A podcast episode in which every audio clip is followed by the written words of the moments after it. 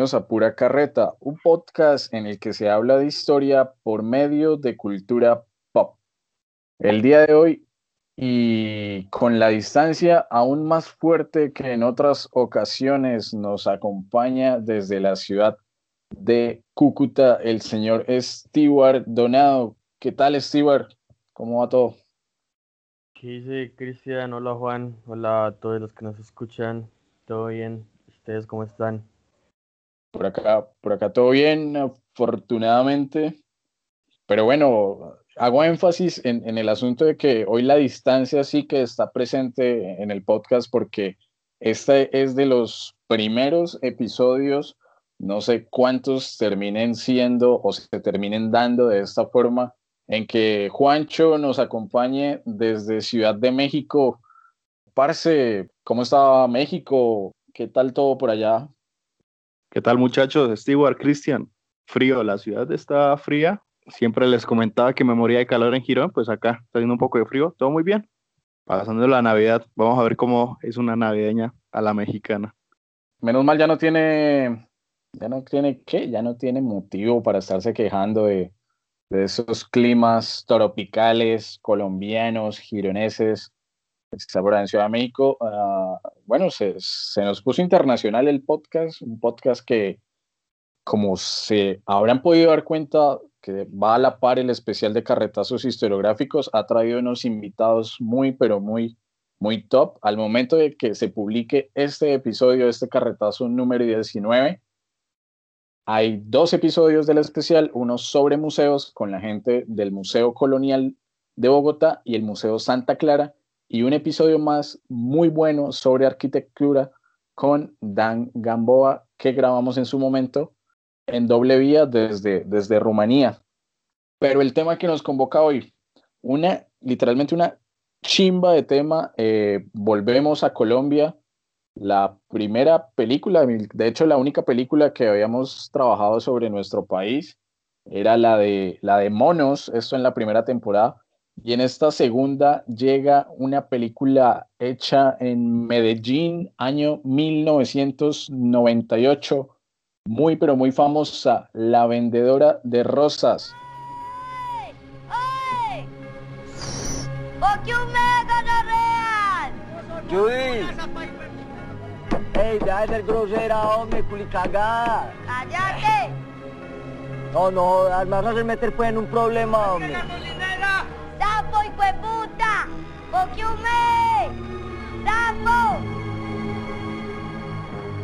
¿Cuál es esa primera impresión que les genera la película de Víctor Gaviria, muchachos?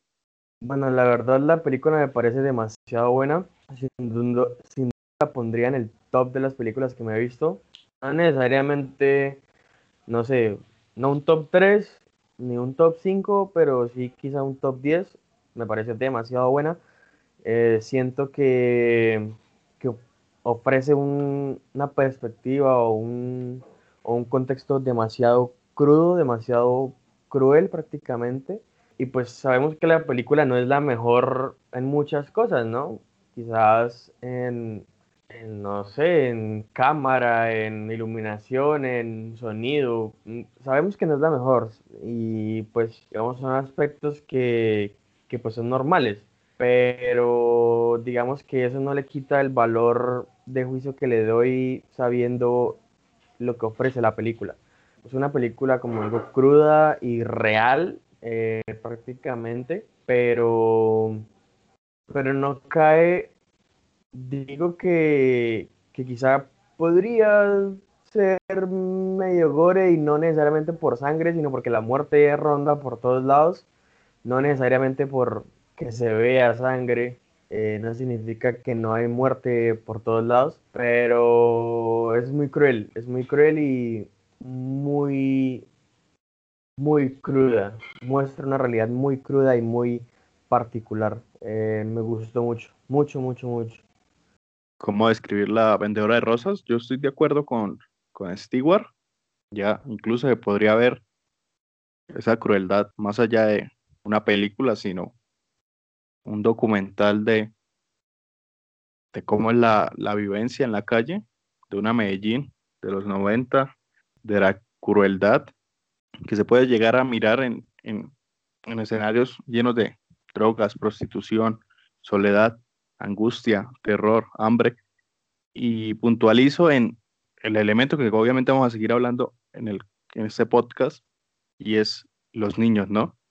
Todo este escenario, este contexto, protagonizado por niños. Yo creo que es la, la parte más fuerte, o al menos a mí, yo lo vi de esa manera, que estremece, ¿no? Que, que me llegó a impactar, me llegó a, a, sensibilizar, ¿no? Con, con la obra. Demasiado contenido podemos sacar de la misma para este capítulo. Ahora, ahora que lo menciona Juan, eh, de hecho es muy curioso que las dos películas que hemos trabajado hasta ahora en el podcast sobre Colombia, tanto Monos como pues en esta ocasión La Vendedora de Rosas, tengan como protagonistas niños, ¿no?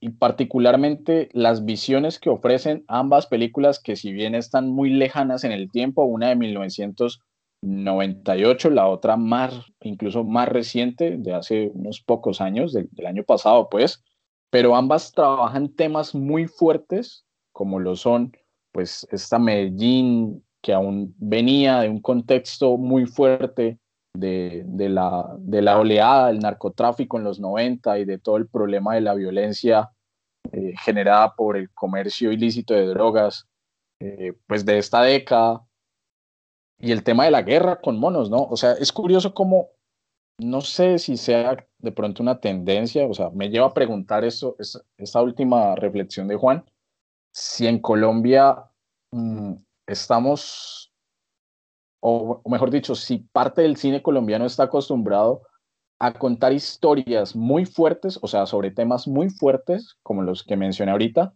con el recurso infantil, en aras de generar quizá más impacto o más eh, no sé, como una intención mucho más real de, que el asunto no percibe edades, la guerra no distingue edades, raza, religión, eh, sexo y demás.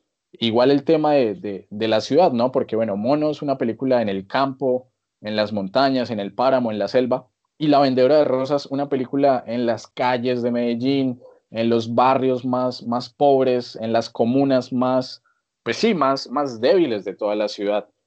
Entonces, quisiera empezar un poco la conversación por eso, por el tipo de actores, porque en, ambos, en ambas eh, cintas los actores son naturales. En Monos tuvimos la fortuna de contar con dos de las actrices de la película.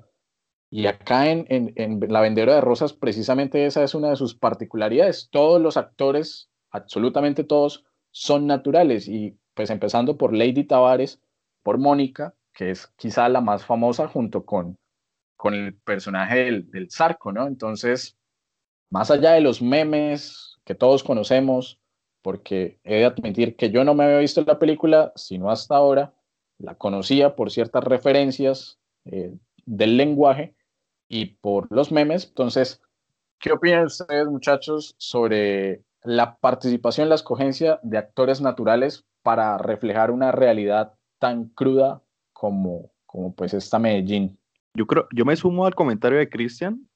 Creo que también es, creo que también utilizan ese elemento infantil, el recurso infantil en las películas colombianas, un poco de riesgo el comentario para reflejar estas circunstancias tan fuertes como es, digamos, en monos, la violencia en el campo, en lo rural, y, y en este que estamos hablando en La Vendedora de Rosas, también la violencia en otra, en otra de sus consecuencias como eh, el consumo reflejado hacia los niños, sumando a que, claro, es más intensa esa sensación de ver elementos, de ver el consumo de drogas, la prostitución, el abuso, mmm, el vivir en sí en la calle, en niños que, que, que, que en personas adultas. Siempre lo asociamos a la adultez como una decisión, como, oh, bueno, lo quiso hacer, eh, y a los niños como ese referente de no queremos verlos en esa situación, de, de esa sensación de infantes, de personas que mucho menos deberían estar en, en, en, circunstancias de esta manera, pero las utilizan y las hay. Vuelvo a mi comentario, a mi primer comentario en el podcast, que es, yo lo veo más como una situación documental que como película, rescatando lo que bien dijo Cristian, todos son actores naturales y lo que reflejan. Y digamos, si han tenido la oportunidad de ver la película o lo van a hacer a partir de, de que han escuchado el podcast, lo van a ver y lo van a sentir de esa manera. Los diálogos son cortos, se cortan, digamos, no están muy bien realizados, pero eso es lo que es, eso es lo que vamos a llegar a encontrar en la calle, eso es lo que vamos a, el vocabulario principalmente es uno de los iconos de la propia película, llegando a, ser muy conocidos vulgarmente como memes o referencias de que todos hemos conocido antes de ver la película. Uno de esos es como me lo en cositas, unos más cómicos, otros más fuertes, pero ahí están, ¿no? Eh, entonces es un reflejo de, primeramente, el recurso de los niños, claro, intensifica la sensación de la situación real y la de los actores naturales, demostrarlos circunstancias más explícitas y reales.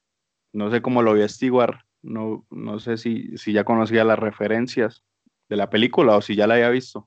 Pues en realidad, o sea, decir verdad, nunca la había visto entera, quizás había visto algún que otro fragmento pues en televisión o en, internet. Internet está inundado de, de pues memes y referencias sobre esa película y mm, yo creo que no había otra manera de que, de que lo hicieran, ¿sí? Yo creo que no había otra manera de que lo hicieran si no era con ese tipo de actores, bueno, con, con esas personas que prácticamente desempeñaron un papel natural. Sí, no había otra manera, la verdad, porque prácticamente lo que hicieron fue desenvolverse dentro de un mundo que posiblemente ya conocían, pues asumo y digo que posiblemente ya lo conocían, pues precisamente por cómo vivían y en dónde vivían, y pues el ver estas problemáticas mucho más de cerca era necesario. Entonces, sí, no había otra manera de hacerlo. Y me parece muy interesante que lo hicieran de esa manera. Cosa que también me pareció curiosa fue pues lo mismo que planteaba Cristian al inicio del comentario y era que pues sí, justamente las dos películas colombianas que hemos analizado tienen que ver con, con niños y yo creo que termina siendo parte de, no sé, como un discurso diferente en mostrar que los actores de la guerra o quienes participan de la guerra en cualquiera de sus sentidos no solo son adultos y que están involucrados niños tanto directa como indirectamente, ¿no? Y eso lo hemos visto en una sociedad colombiana tan violenta como la nuestra. Yo creo que es muy importante que pues se resalte esto. No sé, es como como que en Colombia se tienden a hacer películas o muy o muy idiotas como pueden ser esas huevonadas del Paseo 1 hasta el Paseo 75 mil películas que protagonizan los comediantes estos de Sábados Felices, películas muy huevonas. Eh, no estoy diciendo que sean malas, sino que son muy huevonas. O pueden ser películas que de su planteamiento son muy interesantes y se pueden rescatar muchas cosas precisamente como, esta de monos, que el personal no me gustó mucho, pero no, eso no significa que no sea rescatable de alguna manera. Esta misma de la vendedora de rosas de ya hace unas décadas y otras que se pueden mencionar, pero pues la verdad no, no, no recuerdo bien el nombre, las tendría presentes, pero no recuerdo bien el nombre. Entonces yo creo que, que, es una visión que se tiene que dar, que es necesaria y una discusión a la que hay que llegar sí o sí. La violencia no solo, la violencia en Colombia no solo va de parte de los adultos o, no solo involucran adultos, sino también niños y niñas que la viven prácticamente mucho más crudo, porque en este país si no hay justicia para los adultos, ni piedad, mucho menos para niños que hasta ahora la están viviendo. Stewart dice que, que las películas que hacen los, esta gente, el elenco de Sábado Felices es son muy huevones. Yo en algún momento, la madre, o sea, la puta madre que les iba a, proponer que hiciéramos un episodio sobre esta que hace Don Gediondo y Alerta, ¿cómo es que se llama? el Coco, creo que es. Bueno, no. El Coco, o se armó la gorda. Sí, esa. Se armó la gorda. tienen como dos películas, esos son dos. Sí, pero, pero bueno, ya, o sea, sin habérselo preguntado, ya me queda totalmente descartado. Pero bueno, retomando, me parece que el tema de los actores naturales, yo creo que generó gran debate, ¿no? Porque muchas de las críticas que se le lanzaron a la vendedora de rosas, a esta, película de, de Víctor Gaviria es que se servía precisamente de la realidad tan cruel y cruda de, estas, de estos niños, de estas personas, para vender su producto, ¿no? O sea, para participar en festivales. O sea, recordemos que, que esta película hizo parte del Festival de Cannes Francia, entonces se le critica el que se vea a los actores como un, como un objeto comercial, ¿no? O sea, traigo a esta gente de la calle, tres, cuatro, cinco, seis meses de, comillas, preparación actoral y los lanzo ahí al frente de la cámara para que hagan lo que puedan. No sé, como exhibiéndolos un poco como un tema circense, como los fenómenos de circo.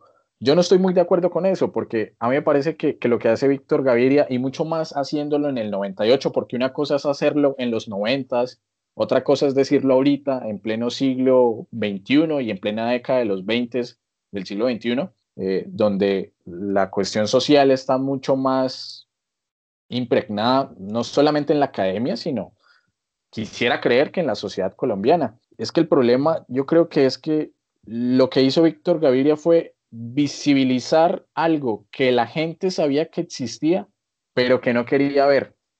Y la película demuestra mucho eso, ¿no?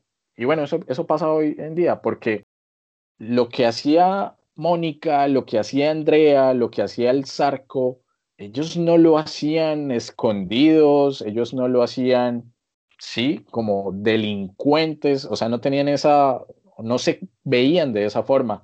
Ellos actuaban, si bien en la noche, pero en plena calle, en plena zona, ¿cómo sería? Zona comercial, zona ah, sí, de, baile, la, zona de bares de, Medellín, de la 70, lo que mencionan ahí, ellos no tenían ese prejuicio de que los estaban viendo mal, porque para ellos era algo normal, ¿no? Y es algo que muchas veces de nosotros tratamos de ocultar.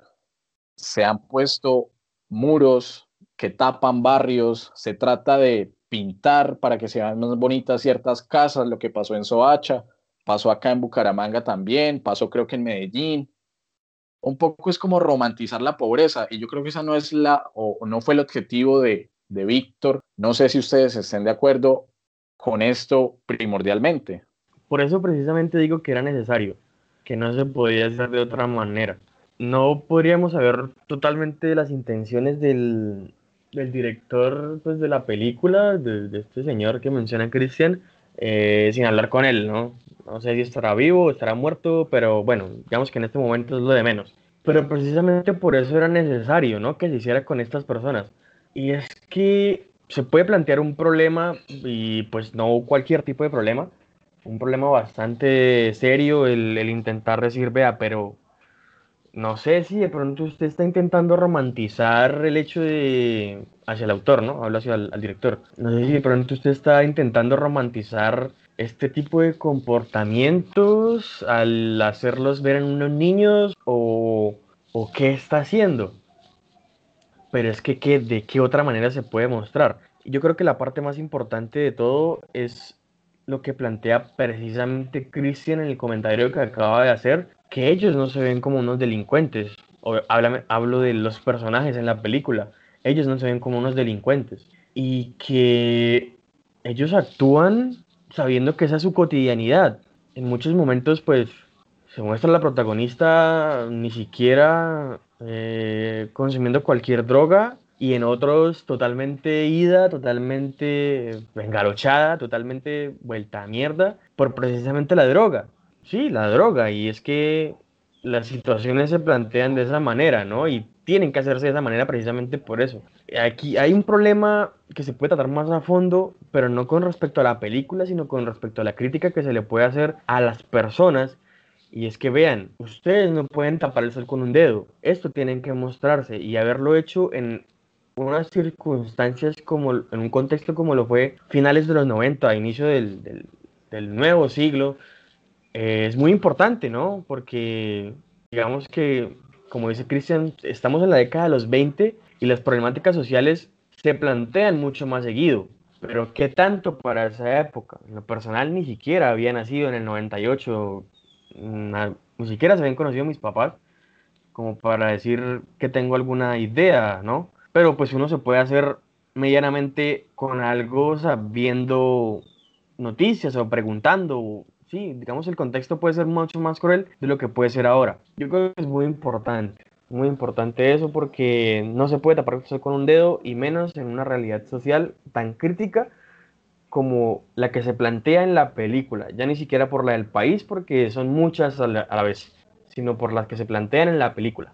Christian se fue con un, con, con un tema bastante fuerte que incluso llevaría un podcast entero frente a la decisión de cómo mirar la crítica actualmente, bueno, en los últimos años, y la sensibilidad frente a lo, a, lo que consumimos, vemos y, leemos, ¿no?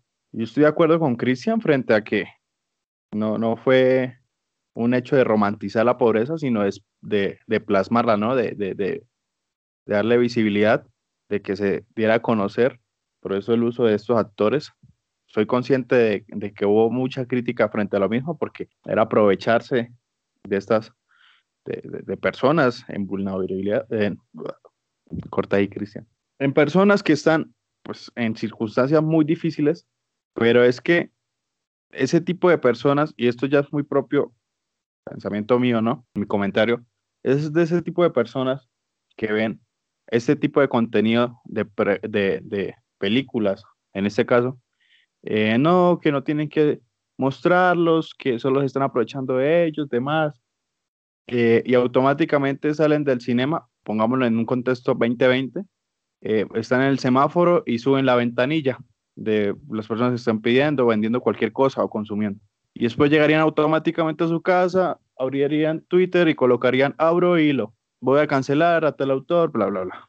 Entonces, la película se tiene que ver como, como lo que es, como un contenido audiovisual que nos demuestra un, un contexto de esta Me- Medellín precaria, envuelta en consecuencia ah, de, de violencia frente al narcotráfico de los 80 y, es- y, todos esos resultados a partir de los 90 y que aún tenemos secuelas y continúa principalmente en Colombia, en las calles, y no centrarnos en, en elementos que de pronto le quitan fuerza y pie al objetivo que tenía la película, que era demostrar y demostrar y visualizar personas y situaciones que ocurren y que están ocurriendo y que mucha gente no las ve y piensan que no existen. ¿Y, y por qué eh, eh, actores naturales o personas así? Porque es que es la única versión tratada, o sea, que podríamos llegar más real, ¿no? Más cercana. Y vuelvo a recordar mi comentario eh, principal. Vocabulario que solo se va a encontrar en la calle. Expresiones que solo se van a encontrar en la calle. Situaciones que solo se van a encontrar en la calle. Y se, y se ve, se, se plasma en la película. Los niños eh, se equivocan al momento de decir el guion. Hay muchos a- errores de actuación, digámoslo así. Yo no soy ningún experto, pero se evidencia, pero porque así lo es, así es. Y, y, y pues se tiene que ver de esa manera. Se tiene que ver, se tiene que analizar de esa manera. No sé si ustedes están de acuerdo o no, pero yo lo dejo ahí, yo dejo ahí mi comentario. No sé si me van a funar, pero bueno, así yo vi a la vendedora de rosas. No, no, que te vas a robar eso, deja eso quieto. Pero te veo muy arañado, pues. Ey, ey, ey, nos vamos, ey, No. ey. Después profe. hablamos. Usted, usted me dio gramos, papá. Usted me dio gramos. ¿De cuándo? Del viernes que vino todo loco, ¿y ¿sabe qué? Bueno, muchachos, una vez habiendo dado este, este debate que, como dice Juan, es, es muy fuerte, pero es necesario y no quiere decir que lo que hayamos dicho acá sea la verdad absoluta. Hay mil y mil posiciones sobre, sobre el asunto. Cada quien es libre de generar su propio criterio frente a esa problemática. Lo importante es reconocer que existe esa problemática y no desconocerlo, como lo menciona o como lo mencionó Juan, con estos ejemplos bastante cotidianos y que, que los tenemos a nuestro alrededor eh, y que están aún, aún hoy más agudizados por el tema de la, por el tema de la pandemia. A mí me gustaría que de acá en adelante demos una discusión sobre esta película, la, que nos convoca el día de hoy sobre la vendedora de rosas desde tres aspectos, desde lo social, lo familiar y lo personal. Ah, y me explico, y empezando por lo social, vamos a ubicarnos pues geográficamente, ya creo que lo hemos mencionado, estamos en Medellín, temporalmente años 90, finales de los años 90, el 98, un año complicado para el país, un año con una serie de dificultades muy fuertes, pero dentro de lo que nosotros, no digo que recordemos, porque Juan y yo tendríamos que tres años, por lo menos, Stewart ni siquiera existía, entonces no es cuestión de recordar, pero sí de memoria oral con nuestras familias que estaban en estos años pues muy, pues en plena, no sé, en plena adultez, ya consiguiendo trabajo, casándose, nuestros papás, eh, o conociéndose hasta ahora, bueno, no sé, X o Y. El asunto, Medellín de los 90, el contexto, ¿qué podemos sacar de la película sobre, sobre esta situación, esta particularidad de una ciudad que en lo personal no conozco? No sé si ustedes hayan tenido la oportunidad de visitar Medallo, Ome, Ome. Yo, yo no he tenido la oportunidad de conocer Medellín, pero conocerla pronto me, me han hablado maravillas de la ciudad y el contexto, ¿no? Mm, lo evidente, ¿no? Que uno se, que uno pues, le han contado a sus padres en, ese ejercicio que dice Cristian, ¿no? una cuestión familiar, delincuencia notoria, eh, este elemento de sicariato que si, que si bien se, se, se muestra en todo el país, eh, en Medellín pues es más notable, narcotráfico evidentemente, todos estos elementos se mezclan y el concepto de comuna, ¿no? También es muy arriesgado está muy presente en la ciudad. Vuelvo a repetir, se presenta en otras ciudades, pero lo que uno tiene como en, en un concepto social, siempre lo, va a identificar hacia Medellín, ¿no? Siempre va a tirar su mirada hacia esas comunas tan lastimosamente tan, tan conocidas por estos elementos como el narcotráfico y la violencia.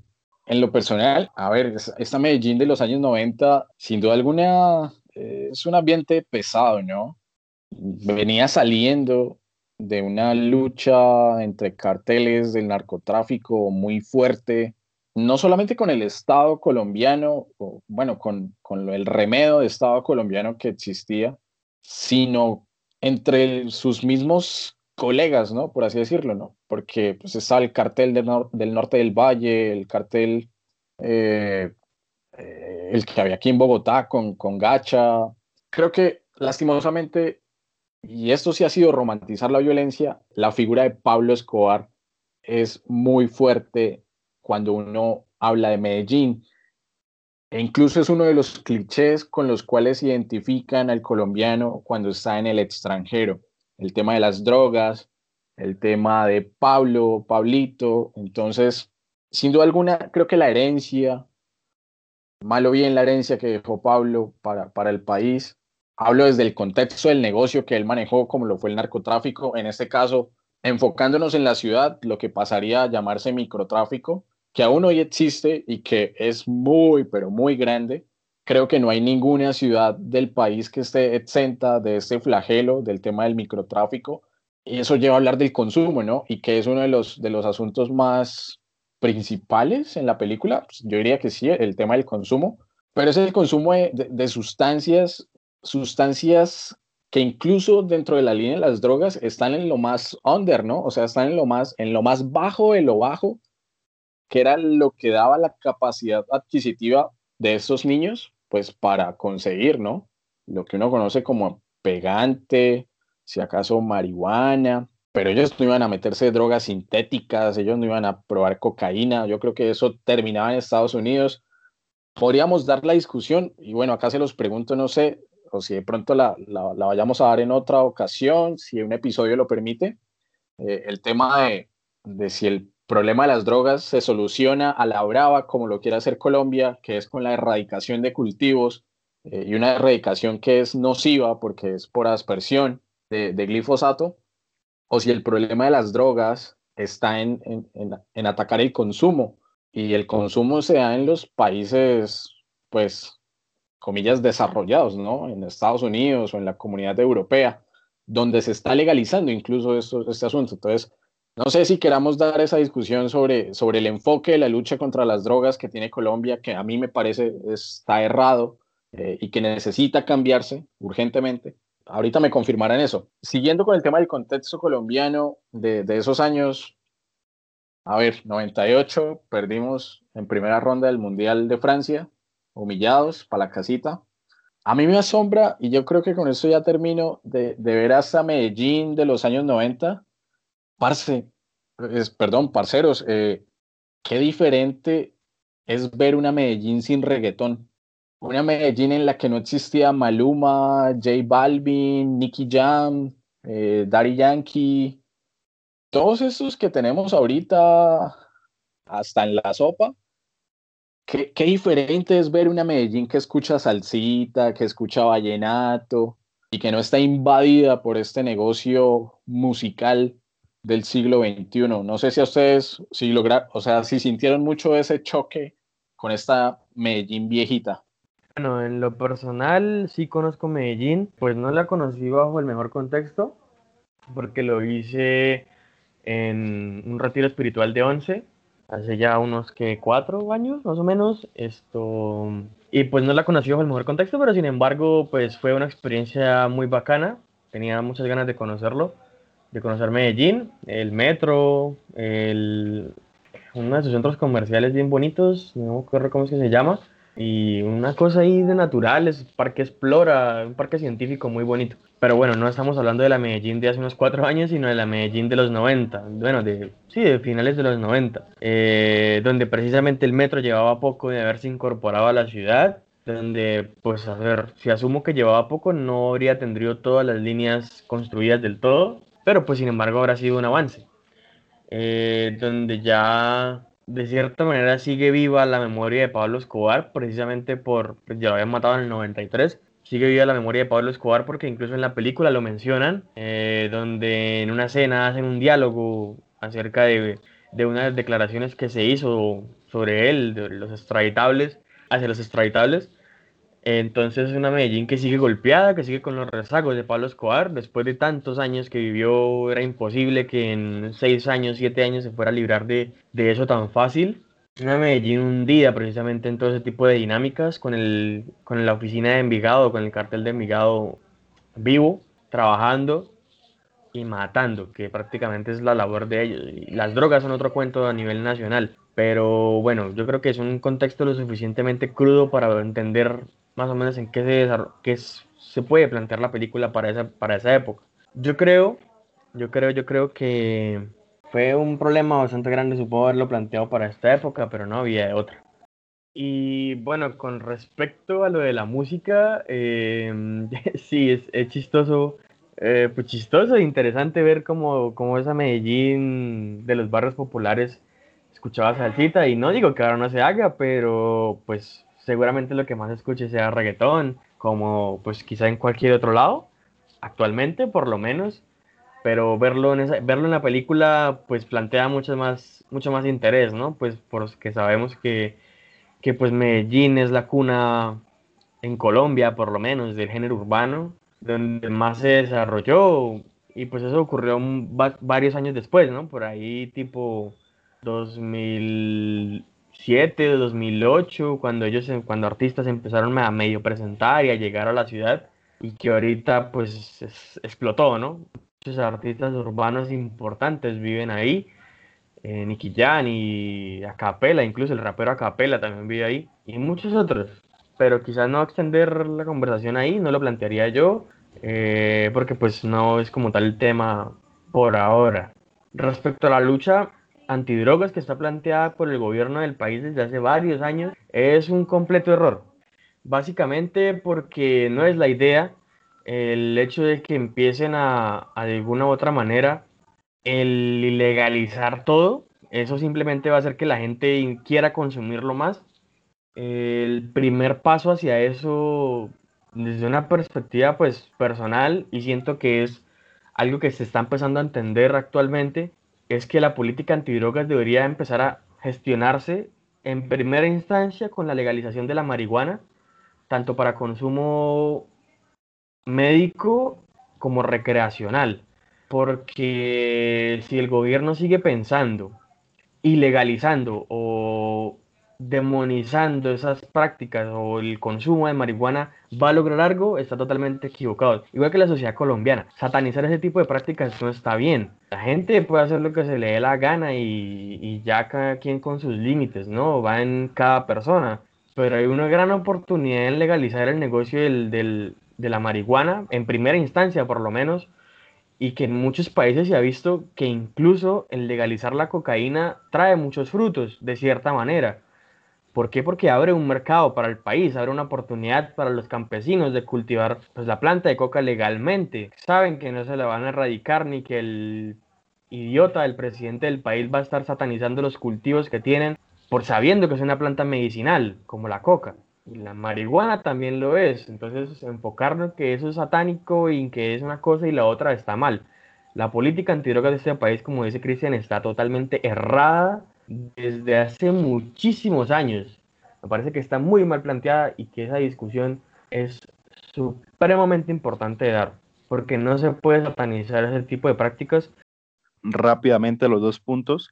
No es por, no es por escapar o dejarlos a un lado, pero el musical, ¿no?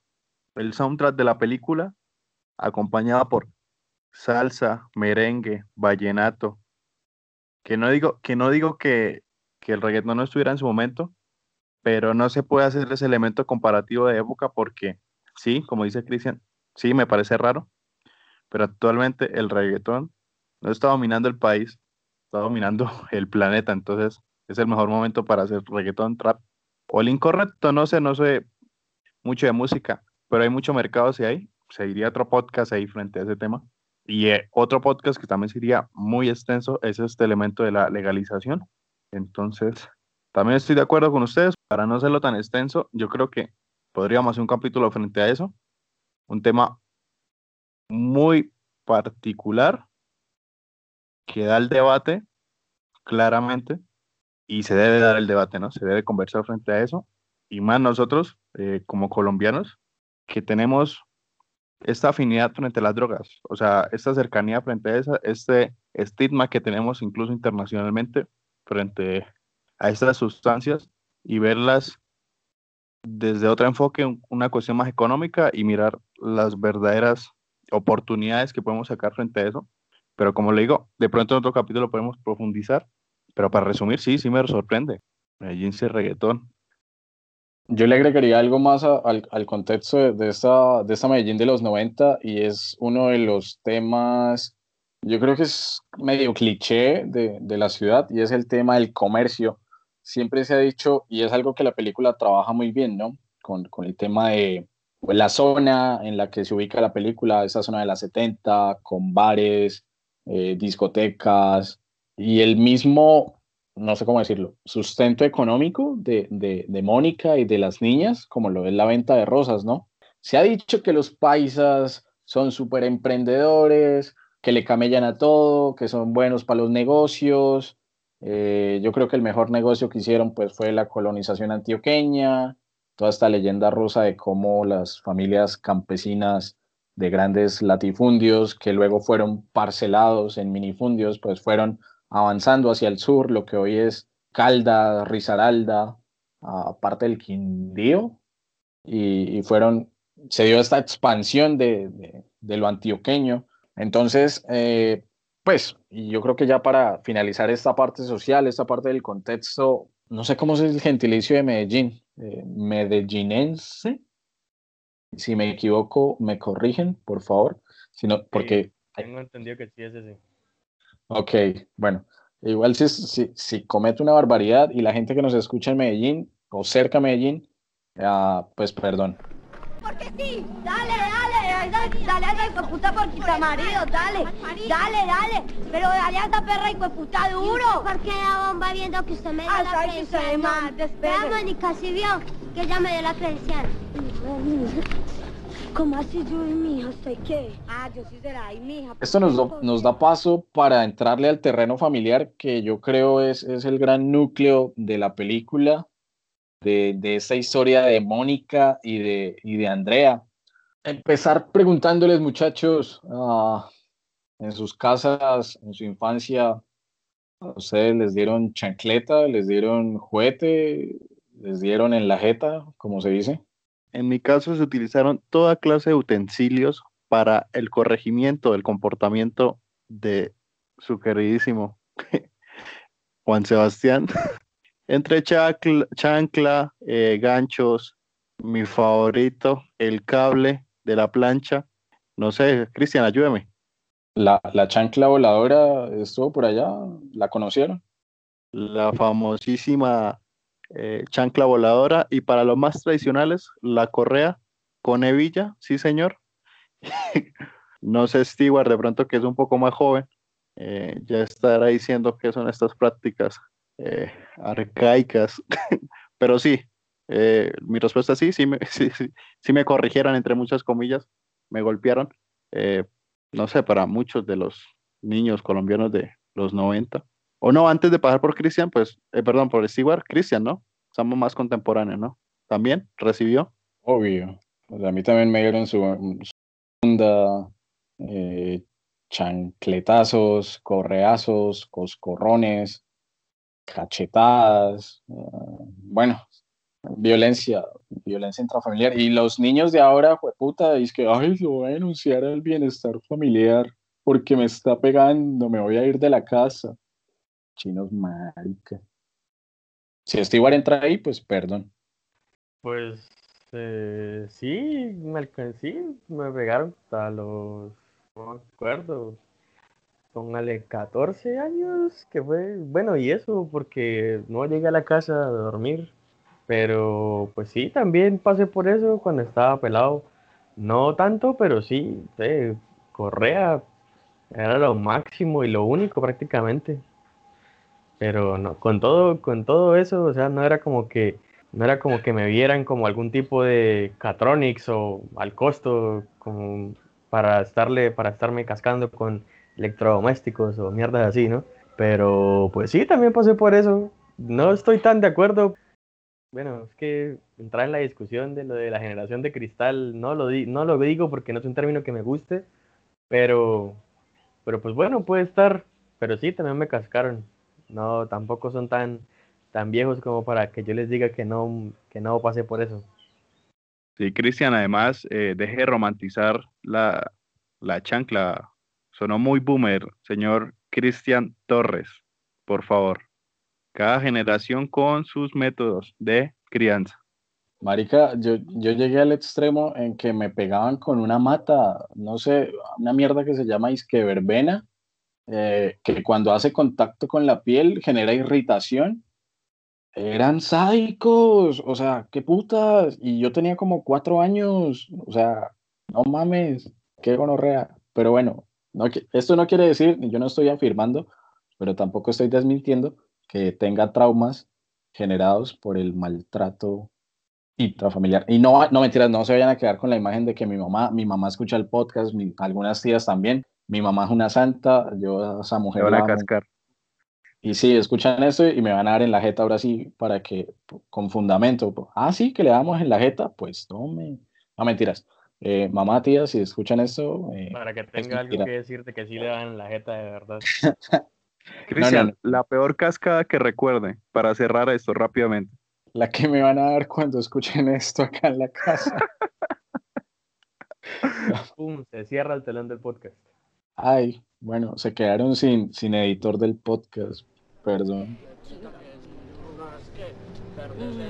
Miro. Mira esta otra gonorrea, ¿eh?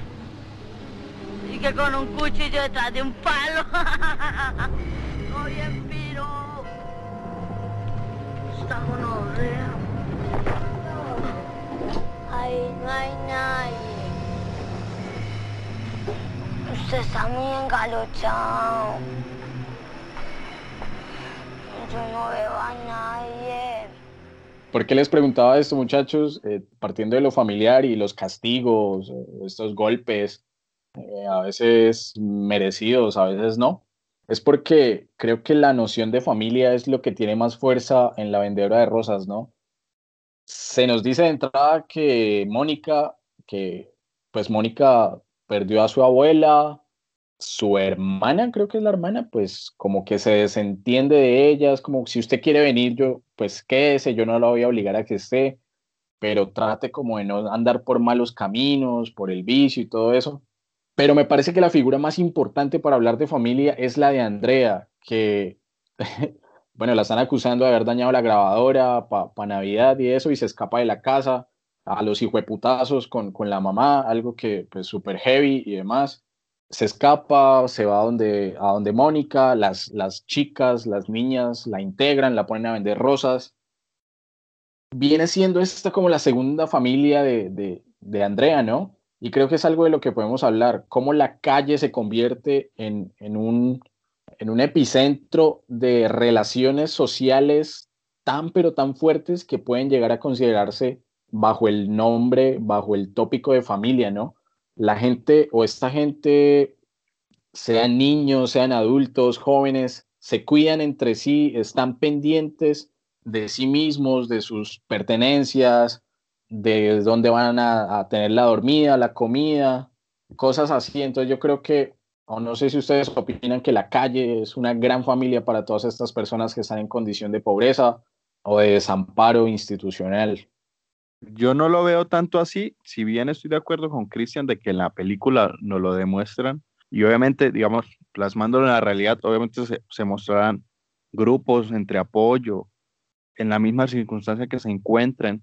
Yo creo que es un aspecto muy solitario, la calle debe verse muy solitaria, con un terror que, que pues no me lo llegó ni, ni a imaginar. ¿Solitario en qué sentido? En que, en cualquier momento se puede lo pueden robar, lo pueden, lo pueden matar, lo pueden eh, extorsionar, lo pueden abusar, violar y no sé, o sea, no, no niego que no hayan situaciones como la plasma en la película, claro, te asociamos y demás, pero siempre tiene que haber un, un vínculo económico de por medio, o bueno, económico no, sino de interés, de alguna forma de, de explotación, ya llegar a, temas un poco más delicados como, digamos, eh, estos círculos de, trata de personas, de demás, que sí, que te ayudan de, cierta manera, pero solo te están utilizando, ¿no? Que te dan de dormir, donde comer, pero ya están abusando de ti. Igual que, que, digamos, estos grupos que viven en la calle, que comparten como familia, digamos, entre comillas, solo comparten la situación de que están en la calle, ¿no? Y no, lo, y no quiero que sea malinterpretado mi comentario de que cuando digo solo no, no le quita el peso, sino que claro, los, los asocia esa circunstancia tan dura, eh, o el consumo hacia algo, o las situaciones, los elementos que los llegó a, a, a llegar a este estado, eh, que pueden ser miles, ¿no? En este caso, pues hay varios que nos muestran de esos niños, como escaparnos de la casa porque eh, hay violencia intrafamiliar, como el consumo, como hay otros elementos que no lo muestran en la película, pero obviamente los hará como desplazamiento forzado, migrar hacia las grandes ciudades por violencia.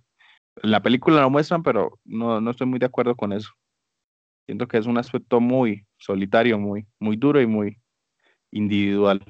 Sí, es, un, es un, una problemática muy solitaria de abandono estatal súper marcado, súper el Estado no está presente y no se hace extraño.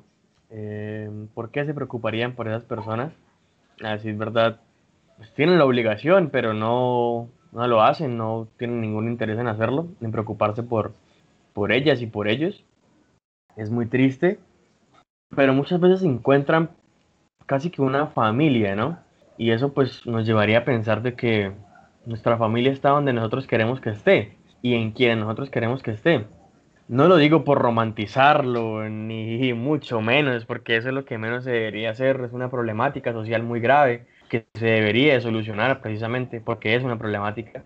Pero lo digo como, como para que no veamos a estos individuos como lo que muchas veces se ve, como unos seres inertes prácticamente, consumidos por la droga, consumidos por, por los vicios, que pues listo, sí, no, no pudieron controlar por su cuenta, pero se les puede ofrecer una ayuda. Y que lo que termina haciendo esto es estigmatizando a muchas más personas y no solo pues por los habitantes de la calle, ¿no? A las personas que viven en condición de calle, sino también a personas que, que viven en barrios que uno llama peligrosos, que uno pues dice, no, allí eso es la palabra, hay, hay una palabra que, que, ahora, ahora me genera como tanta, con tanta cosa, y es que llamen invasiones a ciertos asentamientos. O sea, invadiendo quién, o sea, invadiendo qué. Es tierra, es, eso no debería ser ni siquiera de nadie. Eh, la tierra está en todo el mundo y no se le puede negar a una persona sentarse donde quiera.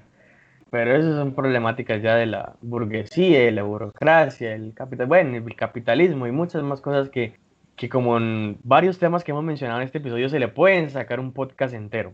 Pero digamos como visionarlo de esa manera es mucho más complicado aún porque digamos las condiciones en las que podía vivir los, la gente del barrio donde estaba situada la, pues, la película, ¿no? Que ni siquiera se dicen, o sea, pues sí, sabemos que es en Medellín, pero no exactamente en qué parte, qué barrio, qué de hecho, sí se dice el barrio, pero no recuerdo el nombre, ¿no? E igual, pues podríamos, podríamos situarnos buscando en Google Maps y ver los alrededores e intentar decir, bueno, esta puede ser una zona de riesgo, ¿no? Pero pues eso contribuiría, contribuiría al estigma precisamente de, de las personas que viven allí y que pues viven allí porque quieren o porque muchas veces es la opción más económica para ellos poder vivir.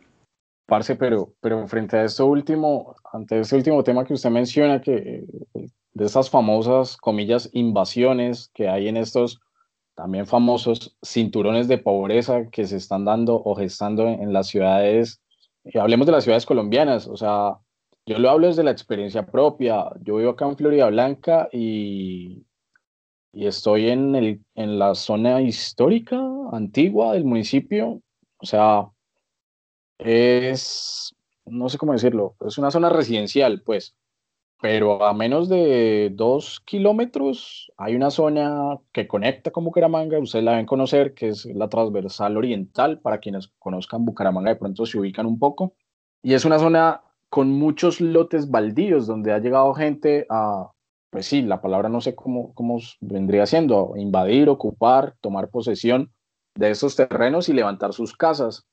El problema vendría siendo con el Estado, porque son terrenos improductivos que están ahí, precisamente, comillas, baldíos, sin uso, pero donde la organización es sumamente caótica, tan caótica que llega primero, llegan primero a ponerle electricidad, eh, los de, pues sí, los, del tipo, los tipos de la luz, que, que, el, que el barrio, a, el barrio no, perdón, que la alcaldía pues a censar la gente y saber cuánta, cuántos nuevos impuestos le llegan, qué es lo que termina sirviéndoles. Pero hay gente muy inescrupulosa con eso, hay gente que llega vendiendo lotes, vendiendo casas prefabricadas, eh, casas que con cada ola invernal se están viniendo abajo, casas que, que usted por fuera las ve horribles, y esto lo digo así sin, eh, sin querer sonar bien, o sea, por, por fuera se ven feas, casas de madera, sucias, con basura en las calles, en los comillas andenes, pero por dentro tienen severo televisor, tienen el equipo de sonido último modelo, tienen la moto parqueada ahí por dentro. Entonces, ¿hasta qué punto eh, verdaderamente el reflejo que da esta, estas, esos nuevos barrios es verdaderamente el reflejo de la situación interna de estas personas? No sé, eso yo lo pondría en duda. Obviamente hay quienes llegan con su serie de necesidades, gente que llega desplazada. Ahorita Juan creo que iba a mencionar un término y yo casi, o sea, casi lo, lo detengo ahí porque iba a decir creo que migrantes internos para el tema del desplazamiento colombiano.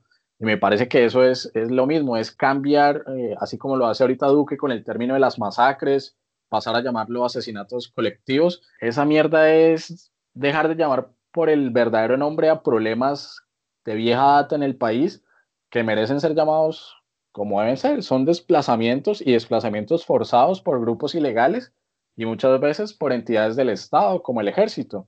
¿Qué cuento de migrantes internos ni qué putas? Pero ya, me callo, perdón.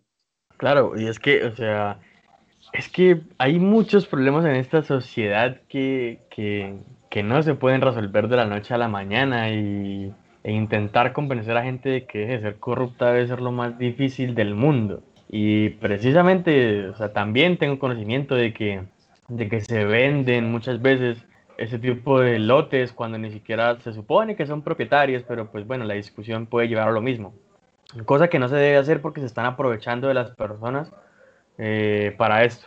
Y he escuchado muchos pleitos legales, tanto aquí como en Bogotá, como en Bucaramanga, precisamente por lo mismo, porque personas inescrupulosas llegan a hacer esto y se aprovechan de la gente.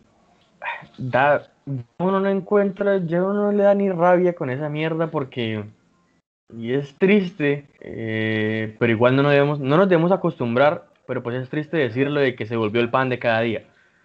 El ver estas situaciones en Colombia.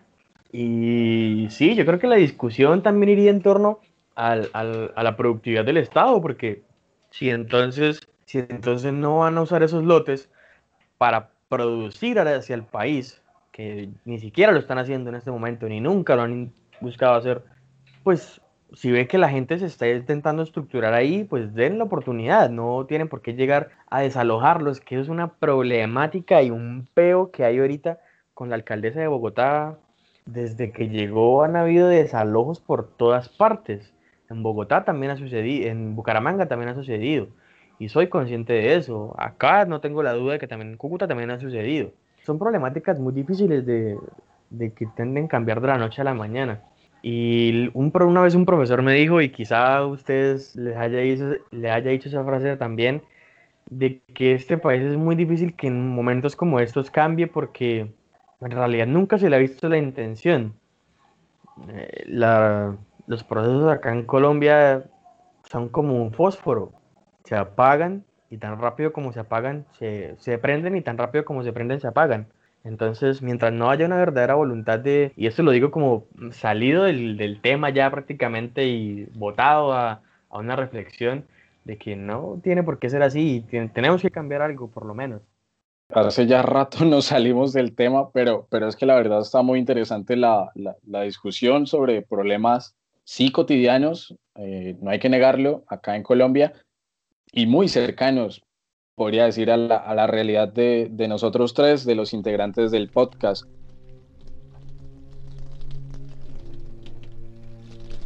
Puta, esta maricona, hijo de puta. ¿Cómo es que me vas a meter este ganso ciego, esta perra, hijo de puta? Yo sí soy una loca. Y dormida.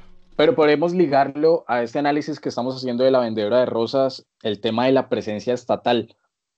¿Cuál podríamos identificar qué es la presencia del Estado en la película? ¿Cuál es el rol de, del Estado colombiano que nos muestra Víctor Gaviria en, en, su obra de 1998?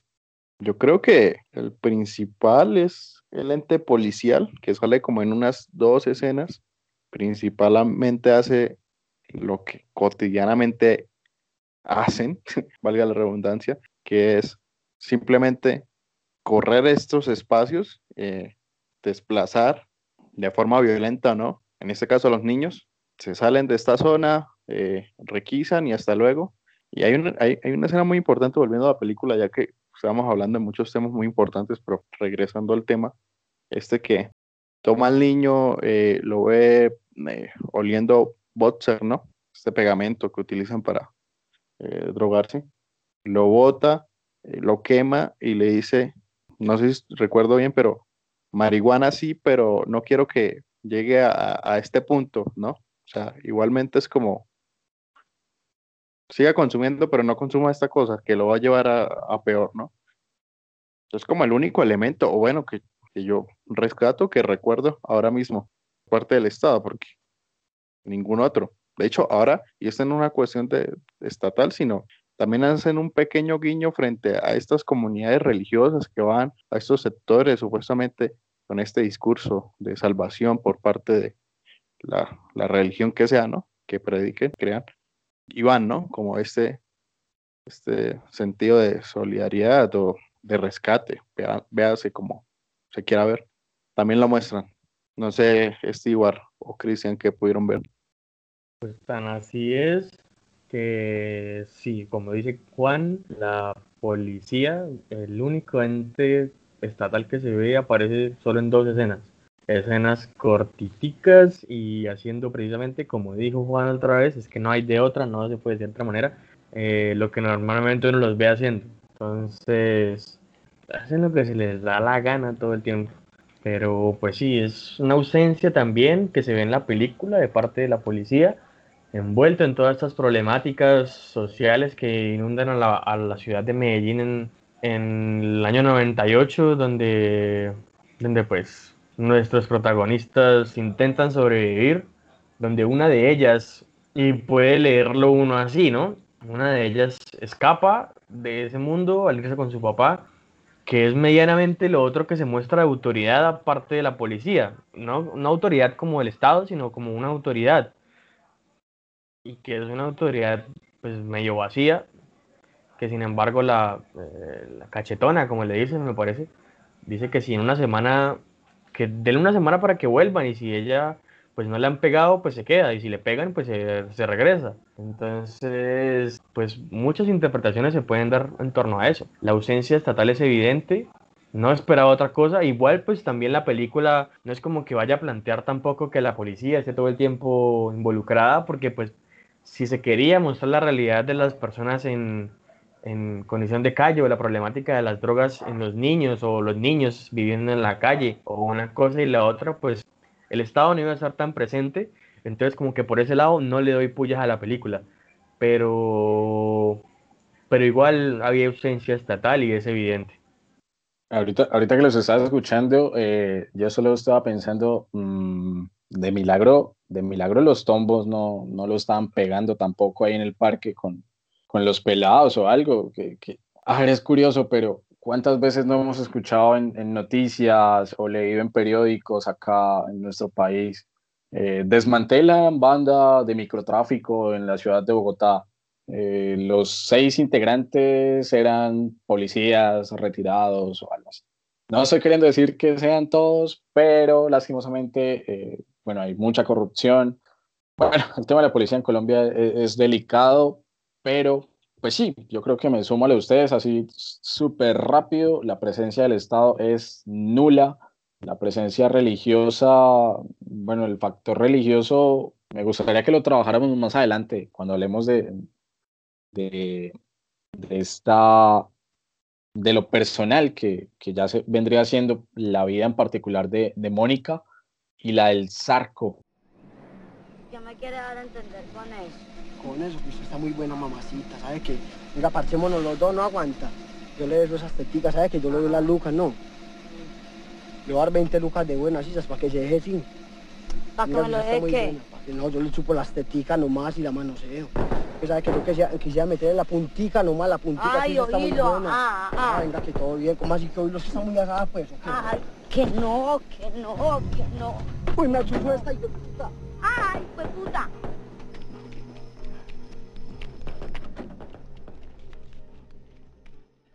Antes de pasar a este, a este punto, al tema personal y siguiendo en lo social, hay otro flagelo que muestra la película de forma medio explícita, medio no, medio sí, medio lo van a entender. No mentiras, que es, es muy explícito. Y es el tema del, del abuso sexual a menores, ¿no? Eh, que está bueno, el tema del abuso sexual, que vendría siendo la, estas acciones no consentidas, bueno, ahorita no sé cómo la legislación, creo que con menores de 14 años, acceso carnal violento por parte de padrastros, familiares, vecinos, creo que la película deja eso muy claro, pero también está el tema de la prostitución infantil, ¿no?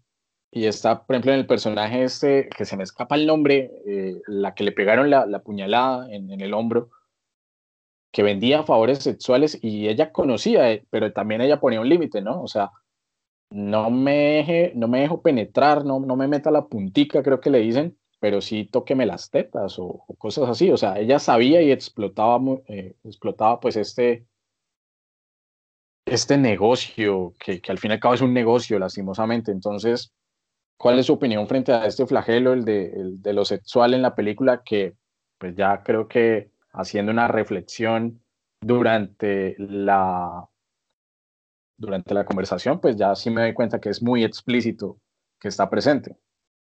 Les mencionaba a Juan y que prácticamente se plantean como unos niños, eh, como unos niños que viven una vida cruel y de adulto, de adulto podría decirse, de alguna manera. Em, y tristemente esta es una de las fases en las que se puede pues, llegar a caer, ¿no? Em, cuando, cuando, es, cuando, un, cuando un hombre en la película, ¿no? Intenta abusar de, de la nueva peladita que llegó al, como al convito de amigas y que estaba vendiendo rosas y que ella corrió precisamente porque la intentaba violar. Pues es, duro de ver, ¿no? Y ver cómo se, se plantea de esa manera tan crudamente. Y también lo que mencionaba Cristian, ¿no? El, cómo, pues, la amiga de, ya ni me acuerdo el nombre de la protagonista, eh, Mónica, ¿era? Me parece. Sí, Mónica, ¿no?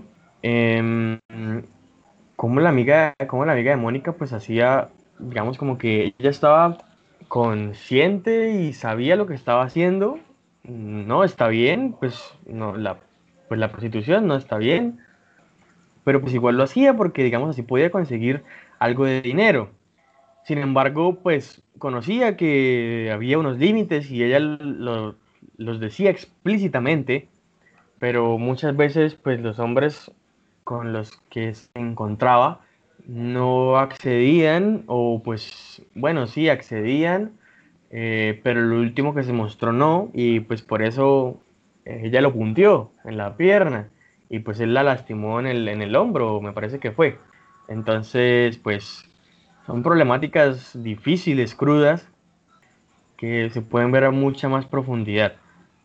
Y que no están bien ni ninguna de las dos, por lo menos desde mi perspectiva, ni la violación ni, ni la prostitución. Si uno quiere irse a una extrapolación de este problema de lo sexual en, en Medellín, comparando los noventas con, con los años en los que, en los que vivimos, eh, que son contemporáneos a nosotros, tenemos muy presente, por ejemplo, el, problema, y creo que es otro de los clichés, eh, de que toda esa cultura traqueta de, que heredó Colombia de la guerra de los, 80, de los 70s, 80s, 90s, dejó a Medellín, por ejemplo, como la ciudad de las cirugías plásticas, ¿no? La ciudad en la que se pone silicona en cada esquina, y entonces está este, ese es, eh, arquetipo, bueno, no sé cómo dice, el estereotipo de la mujer paisa, que tiene que ser rubia eh, y con las tetas, los senos bien grandes y la cola. Y el turismo sexual que, que también deriva a partir de eso, ¿no? Que se ve sobre todo, bueno, se ve en Medellín, se ve también muchísimo en Bogotá y aún más en ciudades como Cartagena, que son ciudades turísticamente eh, muy importantes para el país y donde el negocio del sexo se ha vuelto uno de los más importantes en comparación a otros renglones de la economía. Yo no me acuerdo quién era eh, eh, los que decían que, por ejemplo, supongo que obviamente en, comentarios de burla, que, que, la economía del país la, la jaloneaban la, la silicona y el, y el, perico, y que sin eso, pues esta, este país se iba a la mierda. O sea, ya estamos en la mierda, pero se iba más a la mierda. Entonces quería hacer como, como ese aporte de, que lo sexual no se, quedó, no se queda solamente en, proxenetismo, en prostitución, trata de, de, blancas, no sé cómo sea el término ahora, porque eso me parece también despectivo. Pero, pero pues sí, ¿no? Está como ese otro problema que, que es muy, o está muy presente ahorita, en pleno año 2020. Y es una problemática que continúa, ¿no? que aún está presente, este estereotipo de la mujer operada de uso sexual llega a caer eh, en un enfoque internacional sobre todo, o sea, que lo tiene internacionalmente, pero incluso en un enfoque nacional está. Nosotros como eh, colombianos eh, que vivimos en otra región del país, todavía tenemos presente ese mismo concepto que desde los 80, 90 se ha estado, se creó y se sigue manteniendo. Y hasta que no se den este tipo de conversaciones, charlas y reflexiones, pues va a seguir y va a continuar, ¿no? Precisamente hoy eh, veía un post en, no recuerdo si era Twitter o Facebook, donde pues se criticaba a un artista australiano radicado en Medellín, en Colombia, que había hecho un, post intentando caracterizar a las mujeres de Medellín. La última de ellas era, eran tres, ponían la imagen tres. Eh, la primera de ellas era un poco más bajita y usaba pues ropa algo holgada, un gorro de esos, de esos buckethead. La segunda era una rubia de senos grandes y delgada. La última era una peli negra con piernas grandes y una cola grande.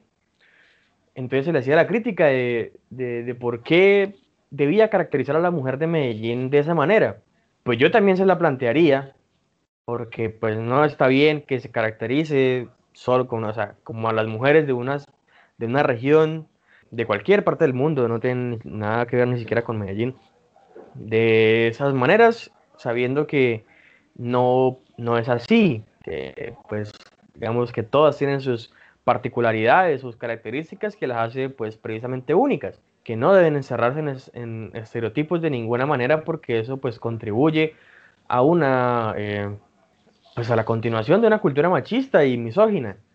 Pero sí es triste que se conozca, que se pues conociera y que aún se puede distinguir en algunas partes como a Medellín, a la ciudad donde van las mujeres y los hombres a operarse. Ponerse plásticos, sí, a, ponerse plásticos, ya, pues el, hacerlo o no, pues ya va, en cada persona, ¿no? Eso no lo estoy juzgando, sino que, pues, al punto al que quiero llegar es que no se debe, y pues es triste que se caracterice a una ciudad por eso, no a las personas por hacerlo o no. Diría que pues hasta ahí llegaría mi punto. Ya en el chorro ya. Hágale, cuenta el chirrete, hasta el difunto también puso para la mesa. ¿Sabes qué? Yo no me tomo el chorro de ningún muerto, parcero. Yo tengo lo mío, me compro lo mío, parce. Ah, no, tome el chorro de cuenta el chirrete. No, gracias, yo que me voy a tomar. Tomate. Gracias, gracias. Es que sos doliente o qué, me gonorrea. Yo he servido, Néstor, yo le he servido. Bueno, muchachos, y, el último punto para trabajar la noche de hoy, eh, esta noche en la que esta, este ha sido el podcast, creo que en, en, esa temporada y media que va de, de, pura carreta, en el que han salido más temas para hacer podcast. Como este tema da para otro podcast, pero no lo vamos a trabajar a profundidad hoy.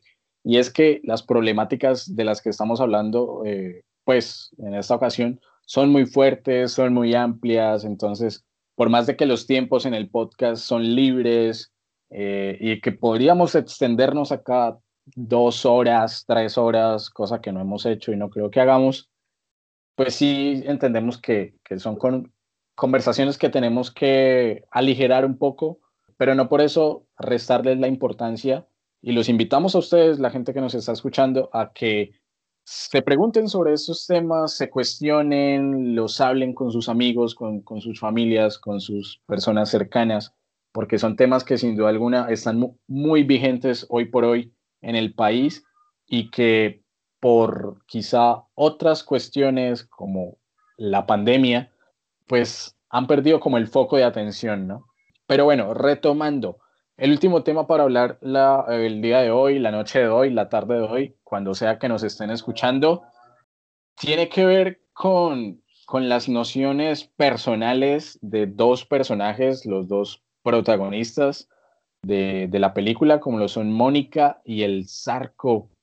Yo creo que se le conocía más, o bueno, los conocía más por los memes que obviamente por, por la película en sí, ¿no? Y es que son frases clásicas, yo creo que podríamos armar casi que un, un diccionario urbano colombiano con, con todas las groserías, con todas sus expresiones que le interesarían demasiado a la, a, la, a la Real Academia de la Lengua Española. Entonces, solo con estos dos personajes, ¿qué tenemos por decir? Igual ya hemos dicho bastante particularidades y frases, ¿no? Yo voy a ir al grano y voy a decir frases que son memes, son icónicas, pero bueno, las repetitivas, pero las creo necesarias para el podcast y es, pues está muy engalochado, parce. Esa es icónica, buenísima y ¿qué es estar engalochado, no? Principalmente. Y la segunda, la del Zarco, la de, se ya perdió. Es, no sé, es que de por sí suena muy feo, pero si tengo que sacar un personaje favorito, que, que suena muy feo, pero eh, la actuación del Zarco como persona, siendo, sabiendo que es un actor natural, pues es que transmite demasiado. Son situaciones totalmente reales. Esa expresión, eh, eh, cuando roba, cuando está atracando, produce miedo. Su rostro indica que está bajo los efectos de cualquier droga. Entonces, no sé, no sé. Las dejo ahí entre sus dos frases icónicas para mí de la película. Venga, Locha, y usted ya perdió cuando, la escena cuando le quita el reloj a Mónica, ¿no? Dele, dele, dele a esa piroba por quitamaríos. Eh, no pienso decir otra frase. Sí, solo necesito esa frase para describir lo que pienso de las escenas de grosería en las películas. Espectacular, espectacular. Y pues esos personajes, una chimba. O sea, el Zarco, eh, Mónica y... no, una chimba en realidad, porque precisamente lo que hablamos al inicio, son naturales y yo creo que su, su dialecto habrá sido así. Muy, muy interesantes, sobre todo pues por lo que, lo que mencionaba Juan, una que otra frasecita, bajo el efecto de cualquier droga uno ve al Zarco como, como más perdido que antes, hasta la última escena donde lo matan incluso, da igual de miedo. Esto, eh, ah, ¿qué, le- qué les iba a comentar? Hay una escena, hay una escena eh, que a mí me dio mucha risa de la película y es cuando está este grupito, o sea, el tipo en silla de ruedas, con los niños, eh, con el zarco. Marica, tienen un chivo y están trabando al chivo. ¿Qué putas? Que le dicen igual, igual, igual va para la olla, una mierda así, igual lo vamos a matar. Y están trabando el chivo. O sea, ¿qué putas? No sé si se acuerdan de esa parte. Sí, sí, sí, yo me acuerdo. No, y hay, y hay, escenas, eh, si bien uno dice son de la cotidianidad, pues producen risa, ¿no? Como cuando dicen que qué pasó con, con el dinero para el almuerzo y me, la, me caté en cositas, o principalmente esa es mi escena favorita, eh, graciosa, ¿no? No sé, pues son expresiones cotidianas, ¿no? Que para el colombiano de a pie, pues se han escuchado para algunos no tan frecuentemente, para otros sí, pero se, se dan. Las groserías son parte de nuestro dialecto y están ahí presentes. Yo creo que la otra escena, otra escena del Zarco, así súper icónica, que de hecho, o sea, la conocía por el meme, conocía la frase, pero no conocía el contexto de la, de la escena, pues, y es cuando, cuando se le daña el reloj que le, que le raqueteó, que le robó a Mónica, ¿no? Y es, eh, o sea, el vago se, se baña con el reloj puesto y ve que se le metió el agua y que ya perdió y que F, que se le dañó. Y su famoso, yo sí soy severa loca. eh, no sé. A ver, no es cuestión de favoritos y, ah, qué gonorrea de escena y que... El problema es que son, son frases, son palabras con las que nosotros estamos muy familiarizados, mal o bien, que ya hacen parte de nuestra cotidianidad. Yo creo que acá el colombiano usa el gonorrea para todo. Entonces, y, y lo mismo hace Mónica. De Mónica rescato algo y creo que eh, es quizá en temas de guion lo más profundo que quiso hacer Víctor Gaviria y es el tema de la conexión medio espiritual, medio mística con la abuela, relacionándolo con la Virgen, como que, como que Mónica durante toda la película se iba sintiendo más allá que acá, ¿no?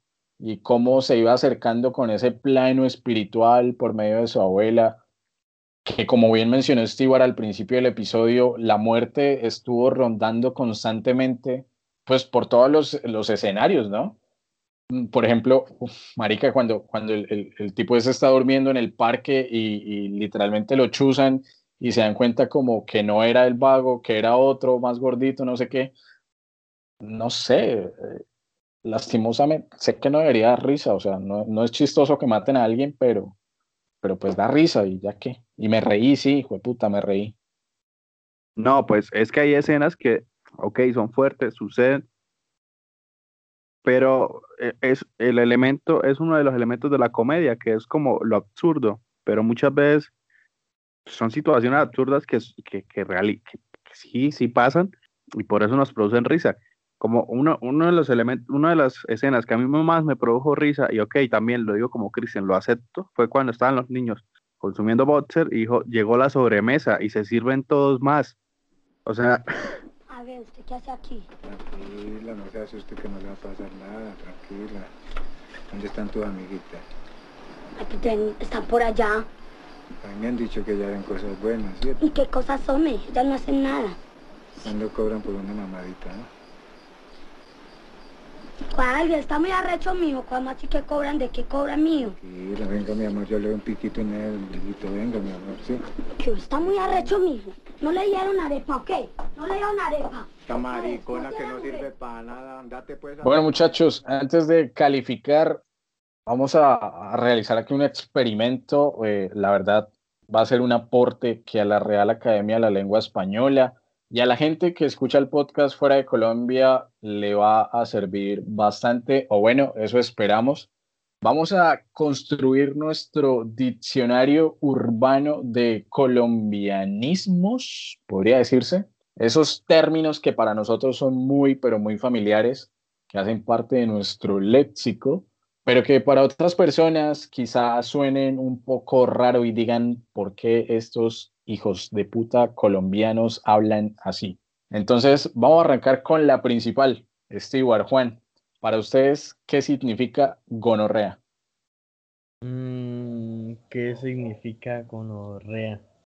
¿Cómo puede uno darle significado a palabras que usa tan a diario y que en realidad son sinónimo de una enfermedad venérea? Eh, no sé, no es el insulto más fuerte, pero me, está bueno, es, el más, es el más común. qué gonorrea de pregunta. Digo que es una palabra moldeable.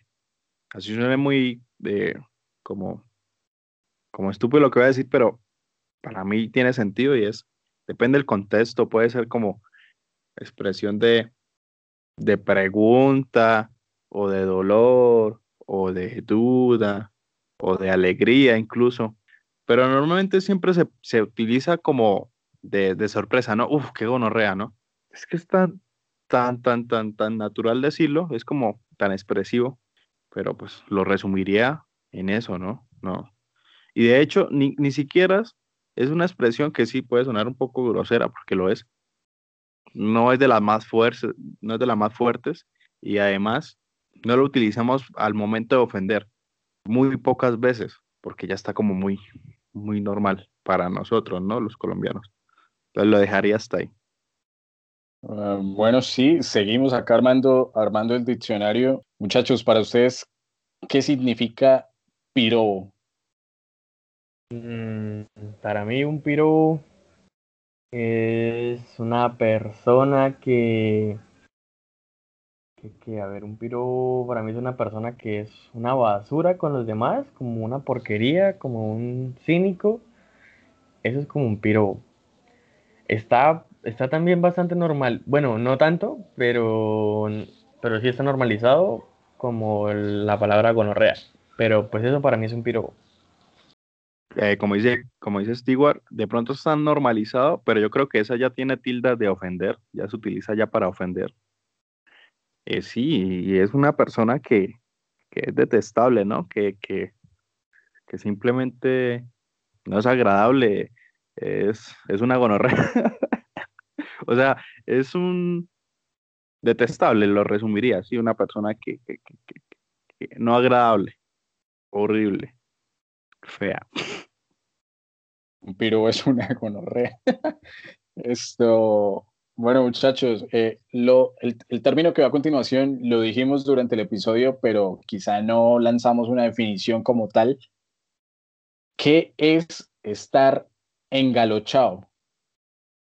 Es estar ido, es estar llevado por el carajo, es haber olido pegante por las aproximadamente sí, seis horas anteriores y tener visiones, eso para mí es estar engalochado. De acuerdo con Stewart, engalochado eh, es como llegar a ese punto de ya visualizar cosas que no están, ido, eh, no estar en sí. Eh, yo principalmente lo, lo, asocio es al consumo de pegante, ¿no? Si bien tenemos el término de estar, sí, o sea, principalmente hacia el consumo de pegante, como lo decimos, estar trabado con el de la marihuana, pues para mí el, el engalochado es principalmente con pegante.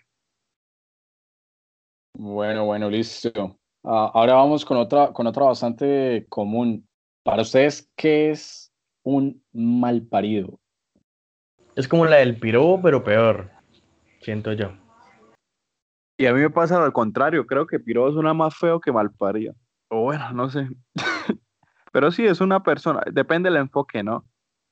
Pero sí, es como alguien que ni siquiera es palparirlo lo hicieron bien, ¿no? Así de explícita es la palabra, ¿no? Que, que, es una persona que odiosa, no me va a complicar, sí, no, no querida, ¿no? Eh, es una gonorrea también. Bueno, sí, de, de hecho esto de, de qué, del malparido está muy asociado con, con aquellos que nacieron por cesárea, ¿no? O sea, se ve como que si usted no fue dado a luz de forma natural, eh, pues, es, pues es un mal parido. Está muy asociado con, con, la cesárea, así como digo. Ah, a ver qué otra. Eh, cuando un colombiano dice, ojo, esté en la trampa, ¿qué está queriendo decir? Que no se le ponga como flor a una abeja tan tan gratis a algún ladrón o que esté pendiente de las cosas que va a hacer, que ojo, lo roban o ojo, eh, ojo que le puede pasar algo, pilas ahí, lo pueden, le pueden hacer algo, esté en la trampa, esté en la, en la jugada.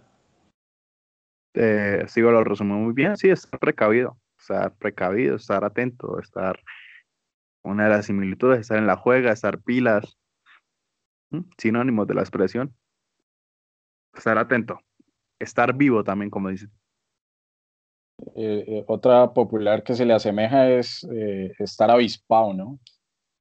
Hay una, uh, hay una, no sé, una expresión o una categoría social, incluso muy famosa acá en Colombia, que de hecho Stewart la utiliza muchísimo, pero muchísimo es muchísimo. ¿Cómo podemos definir, Juan Stewart, a un ñero? Ay, es que, es que bueno, un muñero, pues ya es como, no sé, es que se puede, se puede ver como de dos maneras. Un ñerito es como la persona que uno ve como extraña en la calle que lo puede robar a uno, como que, uy, vea, ñerito ese lo puede robar a uno. Y pues uno le puede decir ñero a los amigos o ñero a, a, pues a los compañeros. Eh, también se le podría decir ñero a algún comportamiento que uno vea y que diga, uy, qué gamín, como que qué mal, que no sé, como que se vea así. Pues no digo que sea necesariamente así, pero pues. ñero, la división de compañero, compañero, también se, le, también se va para otra parte, que es compa. Mm, tiene dos formas de verse, de ñero de, en este caso de compañero, digamos, si yo le digo ñero a Cristian o a Stewart, pues sí, algo no despectivo y de la forma despectiva es como ñero asociado a la persona que puede ser un delincuente. Principal eso, ¿no? Un delincuente, alguien eh, peligroso que está en el mundo de las drogas, un poco más ofensivo, pero yo creo que se, se utiliza más para el, para el que, digamos, utiliza estiguar, ¿no? Para saludar, ¿qué tal, ñero? ¿Cómo está? ¿Todo bien? Bueno, antes de lanzar la última, la última intervención de este diccionario urbano colombiano, hacerle la invitación a la gente que nos está escuchando si tiene algún aporte para este magnífico elemento educativo pedagógico uh, que estamos creando acá en el podcast. Si tiene alguno, eh, lo pueden dejar en redes sociales, en Facebook, Instagram, en Twitter. Ahí vamos a estar leyendo sus aportes cuando compartan el episodio, eh, lo mismo en redes con sus amigos, pueden alimentar este diccionario, entre todos lo construimos. Pero la última pregunta, muchachos, que voy a lanzar, eh, tiene que ver con el hijo de puta. Es muy común acá en Colombia el hijo de puta y el decirle hijo de puta a cualquiera, a una situación en particular. Eh, de hecho, en otros países se da, en España es hijo puta, o sí. Pero la cuestión que me genera inquietud es por qué en Colombia, ¿cómo decirlo? Como que tratamos de hacer más grande el insulto si le ponemos un prefijo numérico. Me explico, decimos doble puta, triple puta, penta putas, o incluso lo, lo, metemos la cuestión animal, ¿no? Entonces le decimos sapo puta, perro puta, o sea, ¿por qué ese, ese afán de ponerle prefijos al puta en Colombia? O lo combinamos, perro triple puta. también, también, también, sí. No sé, yo creo que, yo creo que es como todos los insultos, ¿no? Afortunadamente son moldeables, no son muy bien vistos, pero yo asocio el hijo de puta como una expresión de dos vertientes, ¿no? De dolor, que digamos, uno se golpea, se le cae algo, es como instintivo, ¿no? Y dice, ay, hijo de puta, lo que sea, ¿no? Y el otro es de insultar, ¿no? Ese hijo de puta. Y bueno, depende de la situación, pues lo triplica, cuadriplica, le mete animales, le pone, le inventa a su madre, en fin, ¿no? Yo lo dejo hasta ahí, ¿no? Tiene, es muy moldeable la palabra, afortunadamente. Depende de la creatividad de lo que, del que quiera insultar. Oiga, mi mamá le dio la plata para que usted comprara el almuerzo. Ay, ¿y a mí qué me importa? Mi mamá le dio a usted la plata acá para que comprara el revuelto para el almuerzo. ¿Usted qué ha comprado? No, yo, ¿por qué? ¿Me va a cascar o qué? ¿Qué hizo la plata? Me la meca, en cosita. Bueno, muchachos, y acá con pólvora de fondo, algo que, que, en la película, y de hecho no lo hablamos, pero pues está muy presente, que incluso se llega a confundir la pólvora con los tiros, y sino que lo diga Juan, que vive en Girón y es experto. Estamos en pleno diciembre, la película La Vendedora de Rosas transcurre del 23 al 25 de diciembre, muere Mónica, muere el Zarco y así como llegó el final de sus vidas, llega el final de este episodio, de este carretazo número 19, pero no podemos irnos sin calificar con esta calificación universitaria que ya es costumbre acá en pura carreta, que ya conocerán ustedes, va de 0 a 5, así como califican nuestros parciales, nuestros desastrosos parciales o trabajos en la universidad. Bueno, vamos a calificar hoy la obra de Víctor Gaviria del año 1998. Arrancamos por el señor Stewart desde Cúcuta. Stewart, ¿cuántos sacos le da usted a la vendedora de rosas? Le doy cuatro, siete, porque sí. La la calificación más clara, categórica, contundente. Listo, 4,7 sarcos por parte de Stewart para la vendedora de rosas. Señor Juancho, ¿cuántos you gonorrea le da usted a esta película del día de hoy? You gonorrea. Voy a ser conciso.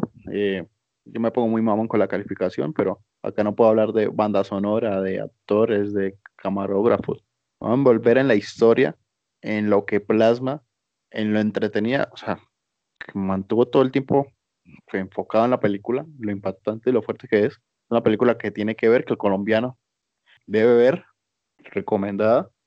Yo le voy a dar un 4-5 a la vendedora de arroz. Porque un mego no rea. Listo, listo, Juancho. Para terminar, en lo personal, uh, me está inventando, pues inventando no, sino diciendo como, a ver, ¿con qué putas pongo hoy la calificación? No, no se me ocurre ninguna a mí, voy a decir la más estúpida que se me, que se me acaba de ocurrir, entonces En lo personal, ¿cuántas rosas le doy a, a la película? Qué maricón. Eh, no se me ocurre nada más. Ay, Bueno, ya, voy a cambiar. calmado, Ro- ¿Cuántos tarros de calmado, boxer- Romeo. tarros de boxer le da a la película? Bueno, sí, cierto. No, la- ya la voy a cambiar, tranquilos. ¿Cuántos Y chivos? si te invito una rosa y te beso tu boca. Y eres que me hizo reír mucho. Yo pensaba que iba a decir eh, gonorrea o algo así, dice Rosa. ya, perdón. No sé, diga comunas o Ah, sí, ya la voy a cambiar, tranquilo. Bueno, ya no son rosas. Ahora, ¿cuántos chivos trabados? Porque me dio mucha risa la escena. ¿Cuántos chivos trabados le doy a la vendedora de rosas? Lo que dice Juan es cierto, uno no puede calificar esta vaina por calidad de grabación, ni de actuación, ni banda sonora, que de hecho banda sonora creo que la misma salsa, el mismo vallenato que hay de fondo en la ciudad, teniendo allá Medellín como, incluso teniendo a Medellín como, como parte del elenco, ¿no? Creo que la ciudad también actúa y eso es muy bonito de ver, bonito entre muchas comillas.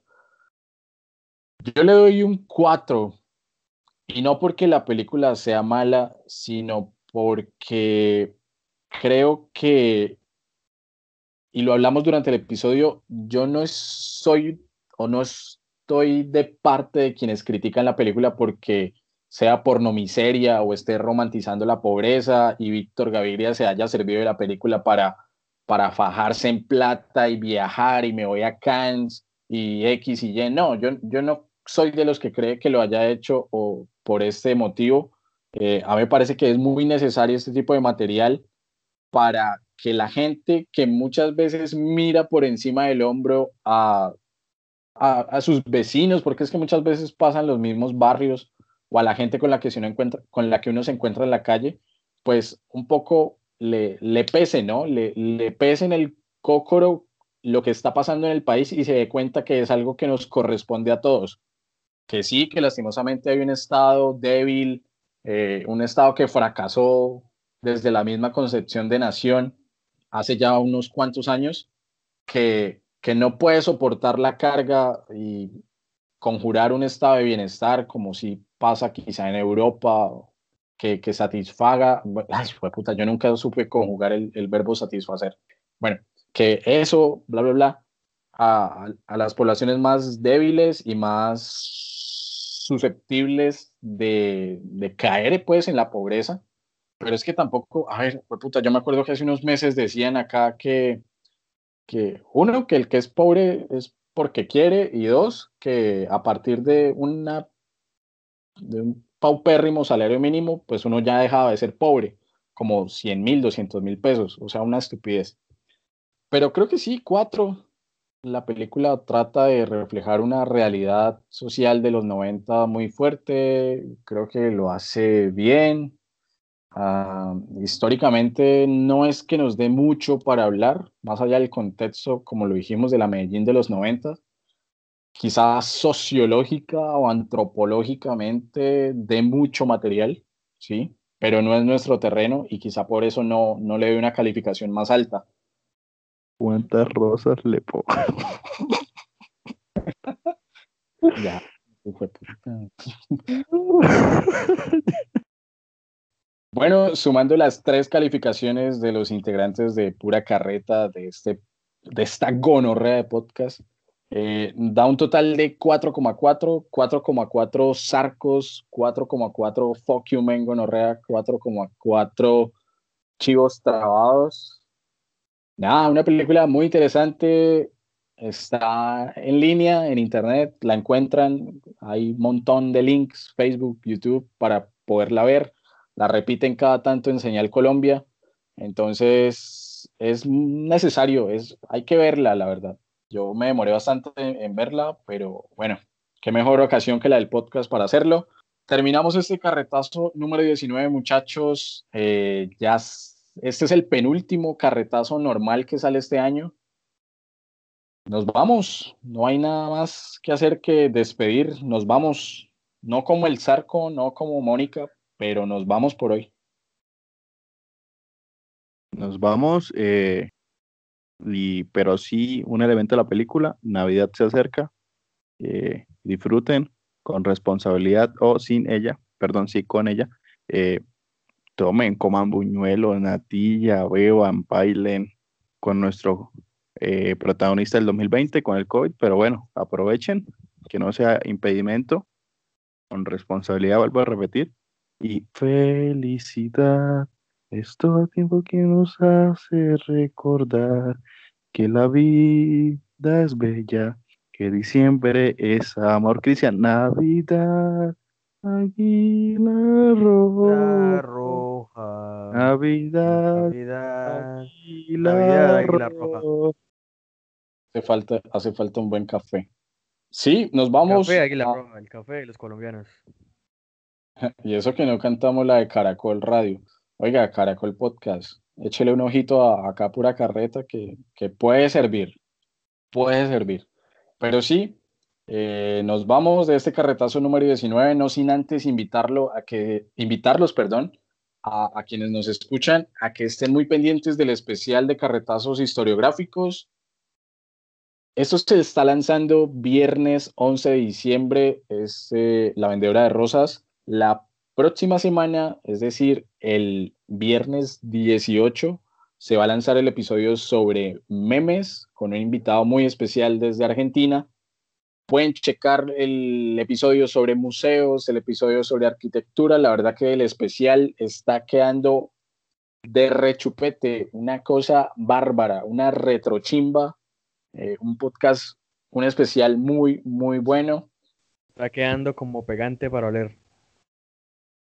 Apenas para que, para que se embalen y queden todos engalochados, trabándose con, con este podcast alucinógeno del día de hoy. No, mentiras. Eh, y como dice el parecito Diego Jaramillo, Dios mío, en tus manos encomendamos este episodio que ya pasó y nos vemos, gonorreas. Nos pillamos.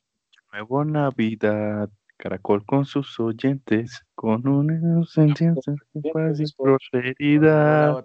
Nuevo Navidad. Uf, te mardo.